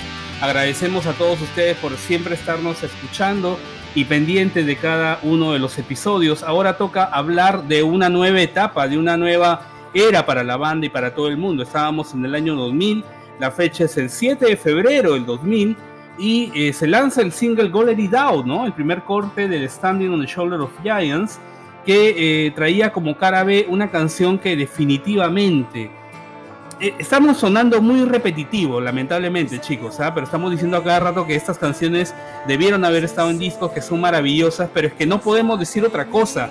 Lexol May Believe es una de las canciones que ha sido incluso considerada como uno de los grandes, eh, digamos, errores de Noel Gallagher al no haberla incluido en una, en una producción como, como el Standing, ¿no? Eh, Omar, Lexon May Believe. Definitivamente Noel Gallagher en esa época pues componía, componía, componía, era bastante, digamos, este, prolífico y, y se guardaba estos temas, ¿no? Porque esta canción yo creo que suena bastante a la época, a menos a mí me suena bastante a la época del Big Now, ¿no? Yo creo, no, no sé si Pavel tiene algún dato sobre más o menos cuándo fue grabado este tema, pero yo creo que tiene, tiene, tiene, tiene ese feeling, pero con, obviamente con la producción ¿no? de, los demás temas del, standing, ¿no? Sí, o sea, de hecho, eh, Let's All Make Believe es parte de los demos que Noel empezó a grabar en su estudio Supernova Heights, ¿no?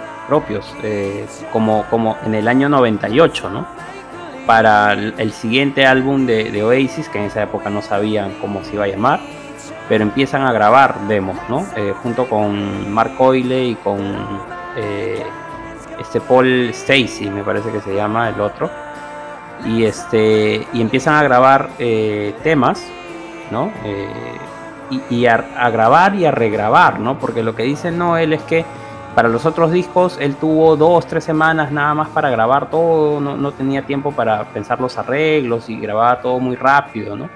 En cambio, para, para estos demos del standing, él tuvo prácticamente dos años para hacerlo, ¿no? Que si empezó en el 98, el disco salió en el 2000, entonces tuvo para trabajarlos mucho y por eso creo que se nota en la producción del disco, ¿no? Hay mucha experimentación en sonidos, mucha experimentación en arreglos, mucha experimentación en las letras incluso, ¿no? Eh, que usualmente pues no, no, no trataban de algunos temas o qué sé yo, ¿no? Eh, hay un cassette que se filtra, de hecho que se vendió hace poco en el 2013, donde está eh, el demo de Let's All Make Believe. Porque acuérdense que se, filtran los demos del standing, ni bien sale el standing, pero en esa lista de 15 demos que se filtran no está Let's All Make Believe. ¿Correcto? Entonces uno decía dónde está Let's All Make Believe. Luego se filtró el cassette y ahora creo que si lo ponen en, en, en YouTube, en cualquier buscador, van a poder escuchar el demo cantado por Noel de Let's All Make Believe, que, tiene, que es muy parecida a la versión final, ¿no? Y es una canción, para mí es una de las mejores canciones también de Oasis, de hecho la revista Q o Q la eligió como el mejor lado B o mejor canción inédita de, de, de, de bandas de todos los tiempos, la, la, mejor de una lista de 500 canciones, imagínense, que incluía a los sí, Beatles y todo el mundo, ¿no? O sea, para que vean la relevancia de esta canción, ¿no?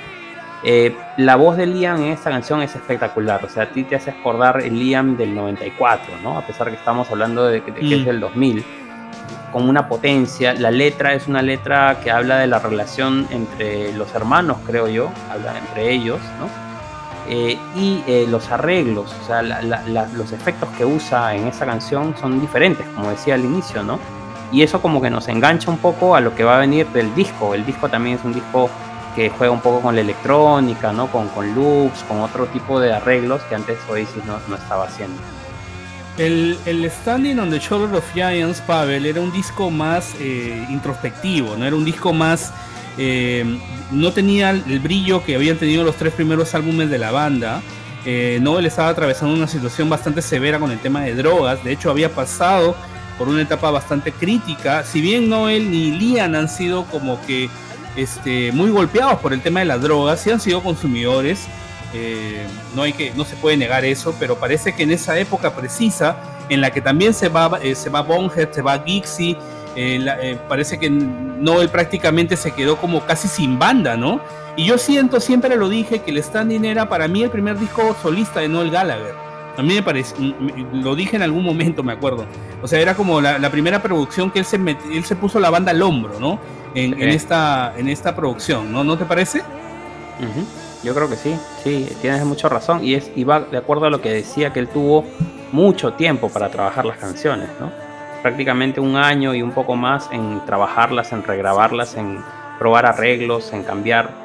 Y, y si uno escucha, se toma el trabajo de escuchar los demos de, de esas sesiones, se, se- se notan, ¿no? Por ejemplo, Where Did All Go Mm. Wrong era una canción totalmente diferente a lo que salió en el disco, ¿no? Con otro feeling, otros arreglos, otras cosas. Entonces te das cuenta de que realmente pues tuvieron tiempo para hacer muchas cosas. ¿no? Un dato adicional eh, de, de esa canción Let's All Make Believe, al final de la canción hay una pequeña coda en violines. ¿no? Esa, esa coda claro. sale de una canción de The Cure que se llama Lullaby. Ahí googleenlo y se van a dar cuenta que es igualito. Vaya, buen dato. Sí, Buen dato. Y, y también quiero tirar un par de datos más. El Exxon May Believe iba a ser el track 1 del standing, ¿no? Eh, no él había pensado ponerlo en el disco como la, la canción que iba a abrir el disco, pero yo siento, y creo que en algún momento lo dijo, iba a ser muy depresivo, ¿no te parece, Pavel? Si hubiera abierto el standing, aunque Sí. no sé, a mí me, me hubiera parecido maravilloso, este, pero, pero no sé. Eh, no, o si sea, te pones a perfecta que, en- que, que abra fucking The Bushes es espectacular para abrir Es cualquier perfecto, cosa, ¿no? perfecto. Tal cual. Pero sí Fucking lo hubiera incluido, o sea, al-. Por ejemplo, una- tú, tú una- escuchas la versión japonesa del una- standing. La versión japonesa del standing trae el track adicional que siempre traen las versiones japonesas. Trae Let's All Make Believe. Entonces tú cuando Ajá. escuchas el disco así, Claro. completo, con, con los 11 tracks, incluyendo Let's All Make Believe, se escucha chévere. O sea, creo que después de Roll It Over hubiera sido bacán que lo hubieran incluido como un track escondido o alguna cosa así, parte Sí. del álbum, ¿no? Hubiera, hubiera funcionado. Omar, pero- dinos. Ah, Hay una edición también, hay una edición también que viene, ¿no? Como hay una edición de dos Sí, discos es la- edición americana. El segundo disco viene solo, Sí. el sondo, claro, viene el solo, Let's Sí, con, en un disco ¿no? adicional. O sea, que de algún modo han querido meterla en el disco porque en realidad debió formar Yo creo que debió haber sido parte del álbum. ¿no? Y, Sí. y como dijo la Q, Man- la Q Magazine en, en esa, en ese ranking que mencionaste, Pavel, este, si All Make Believe hubiese estado en el standing, de hecho que hubiese tenido un mayor, este, una mayor Una estrella más, a dijeron. nivel de Le, crítica. le hubiéramos dado una estrella más, Ajá, dijeron. Imagínense, Lexon Maybe. es, claro.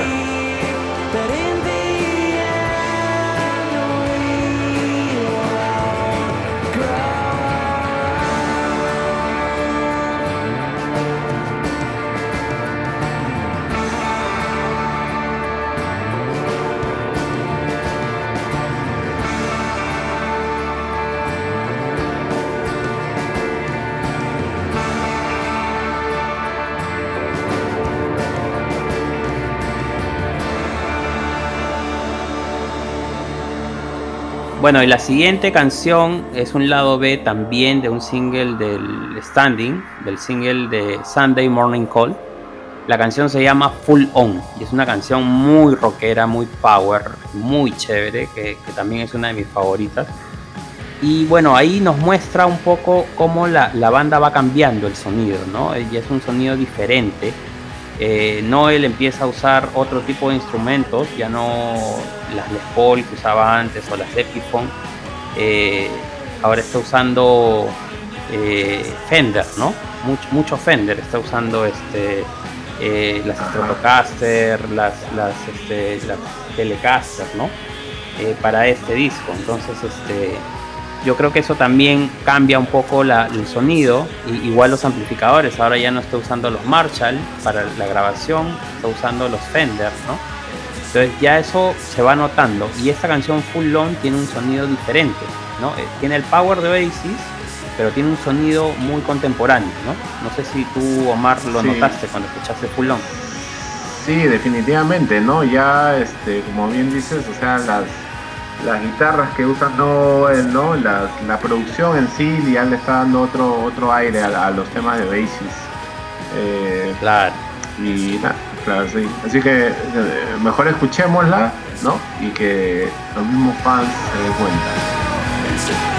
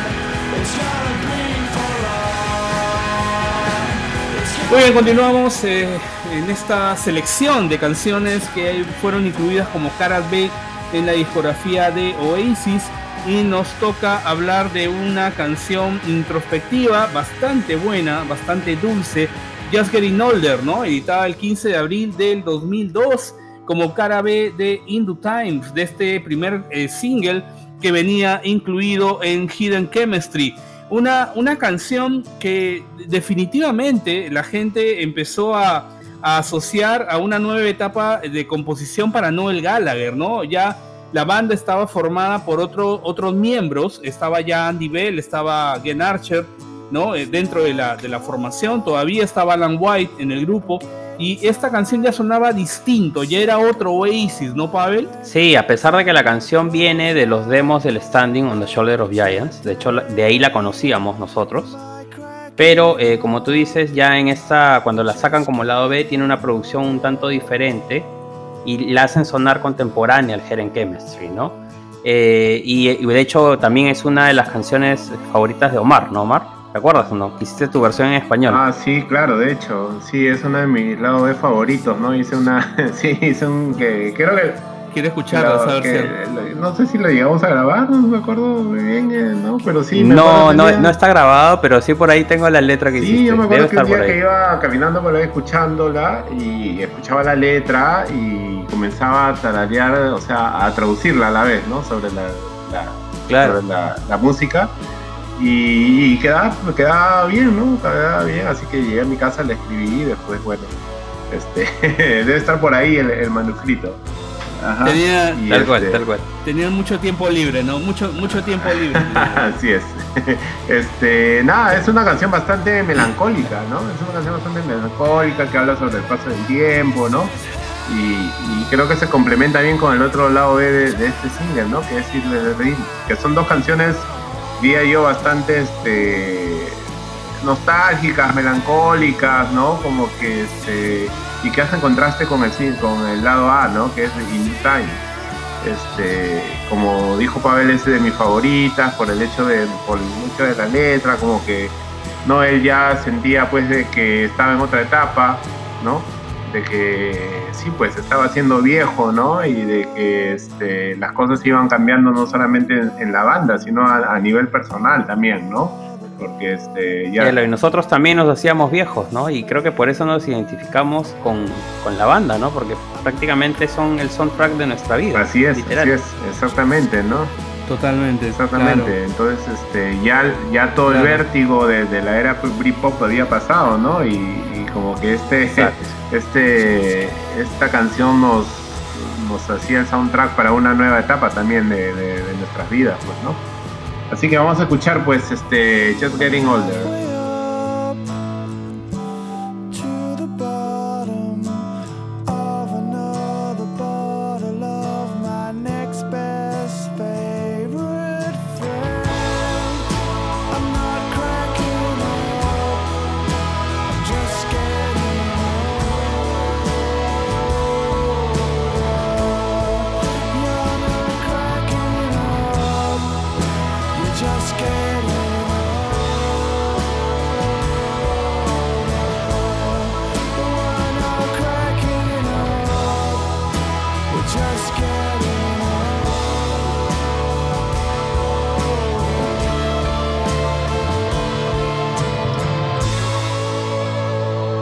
Bueno, y la siguiente canción es otra de mis canciones favoritas. Está en el single Stop Crying Your Heart Out. Es uno de los lados B de este single.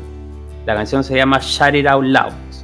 Es una canción eh, cantada por Noel Gallagher que fue eh, grabada en los estudios Wheeler End, ¿no? Eh, alrededor del 2001 más o menos, ¿no?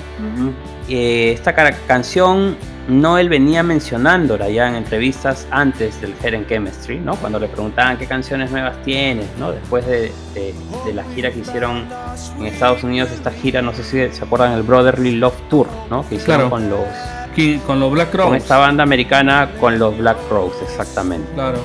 Entonces ellos di- dieron muchas entrevistas en Estados Unidos y en esas entrevistas les preguntaban, bueno, ¿cuál es el siguiente paso? ¿no? Ya sacaste un disco, sacaste un disco en vivo, ¿qué se viene para Oasis? ¿no? Bueno, estamos trabajando nuevos temas, ahora también eh, van a, van a poner temas los otros integrantes de la banda. De hecho, en esas entrevistas Liam menciona Zombie eh, y, bueno, Noel en- entre, entre las canciones que menciona, menciona una que se llama Revival, que no la, no la hemos escuchado, tal vez la hemos escuchado con otro nombre. Y menciona esta, ¿no? Out Loud, que dice que es como un homenaje a Neil Young, ¿no? Que, y, y un poco a Pink Floyd, ¿no? De Que hecho, tiene, ese feeling, ¿no? tiene ese feeling. Y de hecho ¿no? tiene ese feeling, ¿no? Tiene ese feeling, Ujú. ¿no? Y, y- y Claro. es bien bacán. A mí el, el solo que, que se hace Noel Gallagher en esta es espectacular, ¿no? Y yo cuando la escuché, eh, la primera vez que escuché, yo no pensé que Noel era el que había grabado el solo o lo hacía, ¿no? Hasta que lo vi tocarla en vivo hace poco, eh, bueno, en, en- al inicio de su, de su gira solista, él toca esta canción en un show en Dubai, me parece, y él hace el solo de guitarra, ¿no? Que fue alucinante verlo, verlo hacerlo. Sí, lo caso, porque es un solo que es, que es bien Pink Floyd, ¿no? Bien, bien diferente, ¿no? Justo, Pero nada, esta canción es una de mis favoritas, de hecho. Justo ahora que mencionas estos, esta lista de temas que mencionaban ellos en entrevistas, a mí siempre me, se me quedó grabado un, un nombre, un título de una canción que nunca le hemos escuchado, que se llamaba The White, The Blue and The Red. ¿Te acuerdas, Fabel? Que, que ellos mencionaban Claro. una canción. de- Yo escuché varias, vi varias entrevistas que decían tengo, tenemos estas canciones, ¿no? Y me sonaba como muy y lo curioso, menciona ¿no? mucho en los libros, ¿ah? De hecho, De ¿no? hecho, la canción existe. De hecho, la canción existe, lo menciona Tony McCarroll también en su libro. Pero es una canción muy, muy política. Y creo que por eso no la han sacado. Ah, man, Bueno, ya man. me, me imagino que en algún momento la sacarán. Porque, claro, Ah, hace referencia a los colores de la de de la, Gran de la Bretaña. Union pues, ¿no? claro, claro. Obviamente, claro. Entonces, de hecho, ¿no? tiene que tener un contenido tipo Anarchy in the UK, una vaina así, Sí, ¿no? Que, sí, que, pues, sí. obviamente a, a Oasis y a su management no le conviene que salga a la luz. En algún momento imagino que saldrá a la luz. Como todo. ¿no? Pero por ahora no. Sigamos escuchando Shout It Out Loud.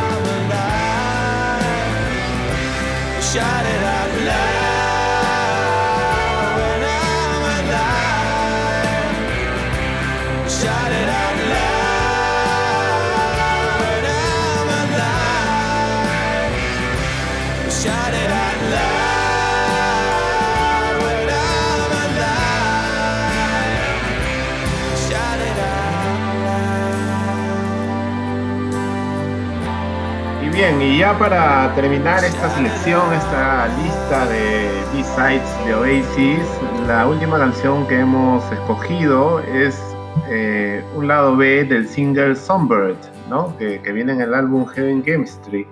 El single Songbird fue lanzado el 3 de febrero del 2003 y tenía como lado B You've Got the Heart of a Star. También tenía una versión en vivo de Columbia, pero vamos a hablar de Got the Heart of Star, que también es uno de mis lados B favoritos por el hecho de que es una balada, una de, de las baladas más, a mi gusto, más, más, más logradas ¿no? de, de- de la banda, ya que este, eh, me gusta mucho pues, este, los arreglos de guitarra que le hizo Noel a esta canción, la letra, eh, es muy este es muy romántica, ¿no? Diría yo, incluso es para dedicársela a alguien especial y, y definitivamente está en mi, en mi top 5 de las, de las baladas, ¿no? Más, más, este, más importantes Sí. de Oasis, ¿no, ¿no Pavel? Sí, esta, esta canción fue grabada en los estudios Olympic y el que dirigió o hizo los arreglos de trompetas ¿no? que se escuchan en, en- en la, en la canción fue Will Malone, ¿no? que también hizo los arreglos en el, en el álbum, el Tren Chemistry.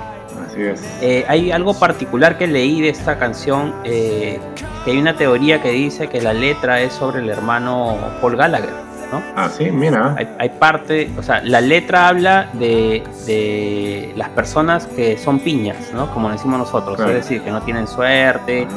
que por más que se esfuerzan nunca ganan, ¿no? O sea, Ajá. porque tienen siempre la nubecita negra lloviendo encima de, de- de ellos, ¿no? Claro.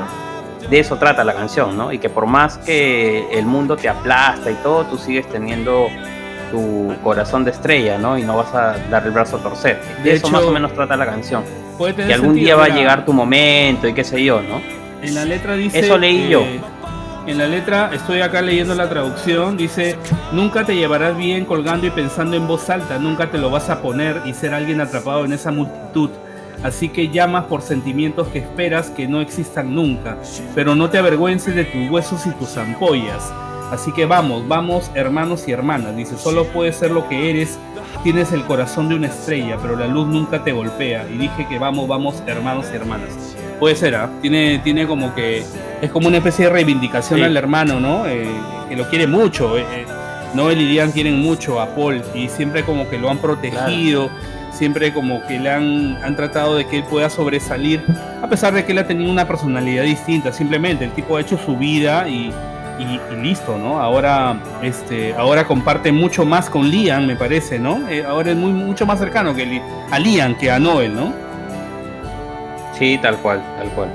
Así es. Bueno, A ver, al final de cuentas, al final de single. cuentas, Paul, Paul Gallagher pues tiene, ¿no? Tiene el corazón de una estrella, ¿no? Porque es un Gallagher, es un Gallagher. Tal así- cual. Así que, que el título pues le, le cae a pelo. Escuchemos ahora sí Ah, You ya Can't buena, Dejar of buena. Star. Ay, sí. So go about your business,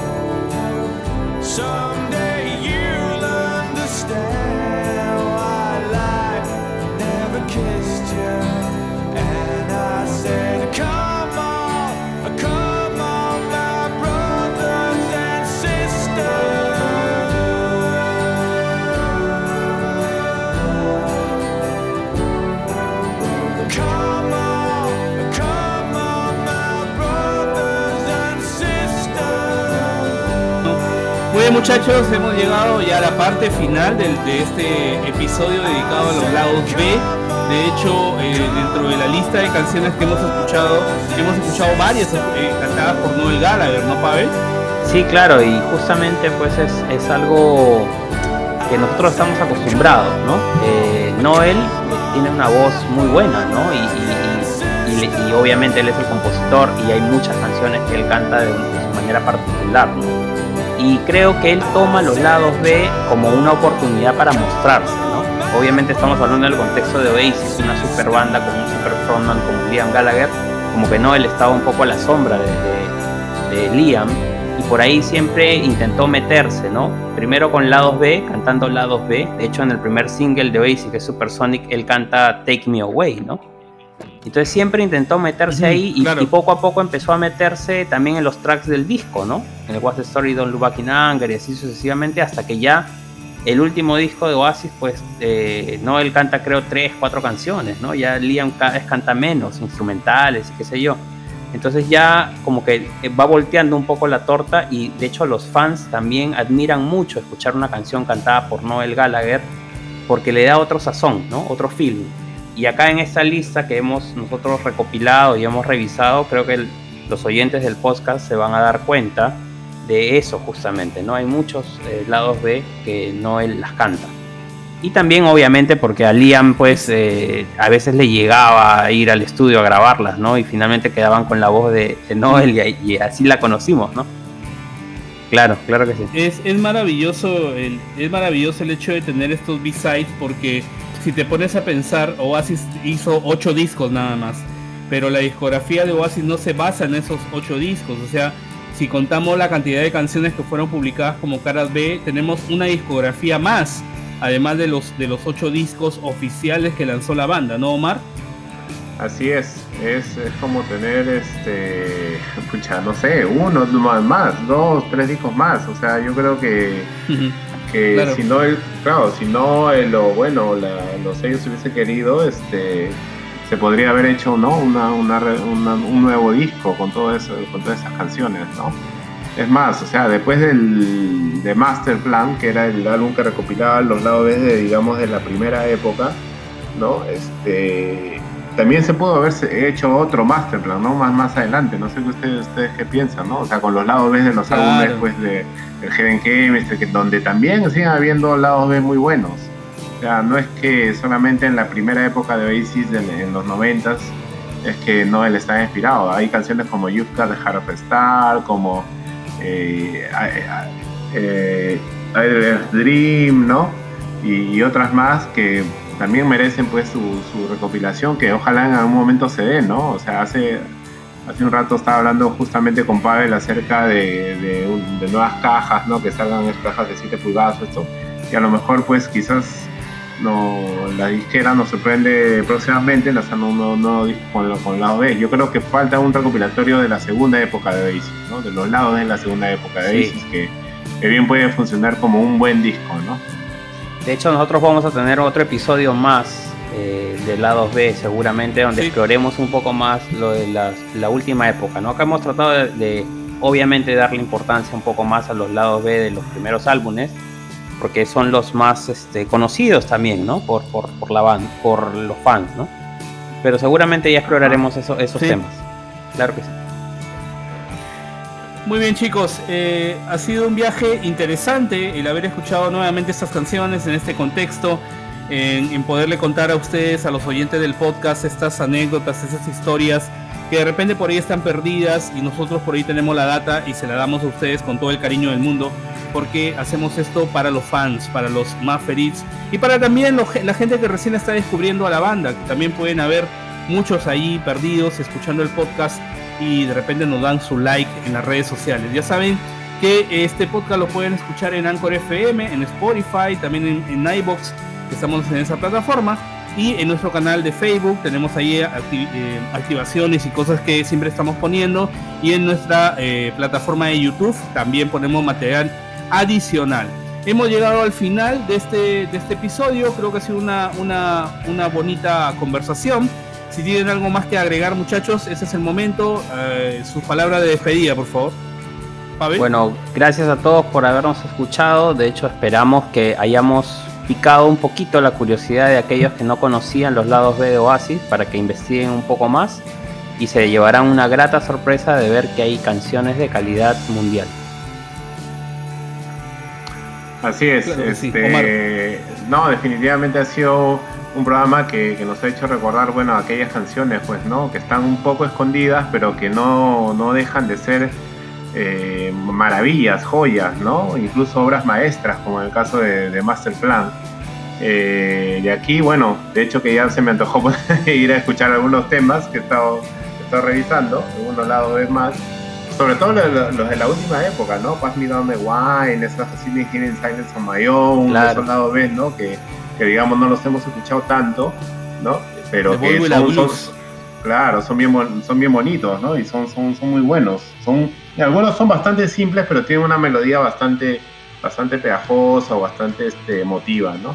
Así que de aquí me voy a escuchar esa canción, eh, gente. Muy bien, para despedirnos nos vamos a ir con un nuevo cover enviado por los fans. Esta vez eh, nos vamos hasta México con la banda Supernova que nos han enviado una versión de Fade Away. Fade Away a cargo de Supernova desde México.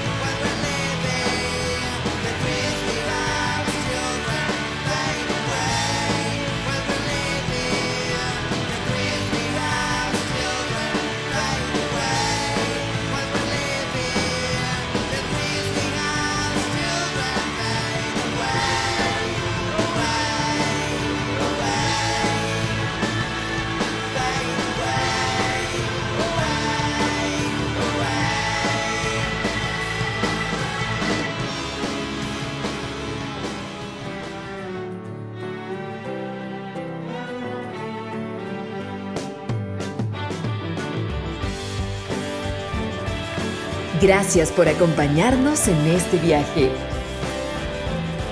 Gracias por escuchar Whatever, el podcast de Oasis en español. See you soon.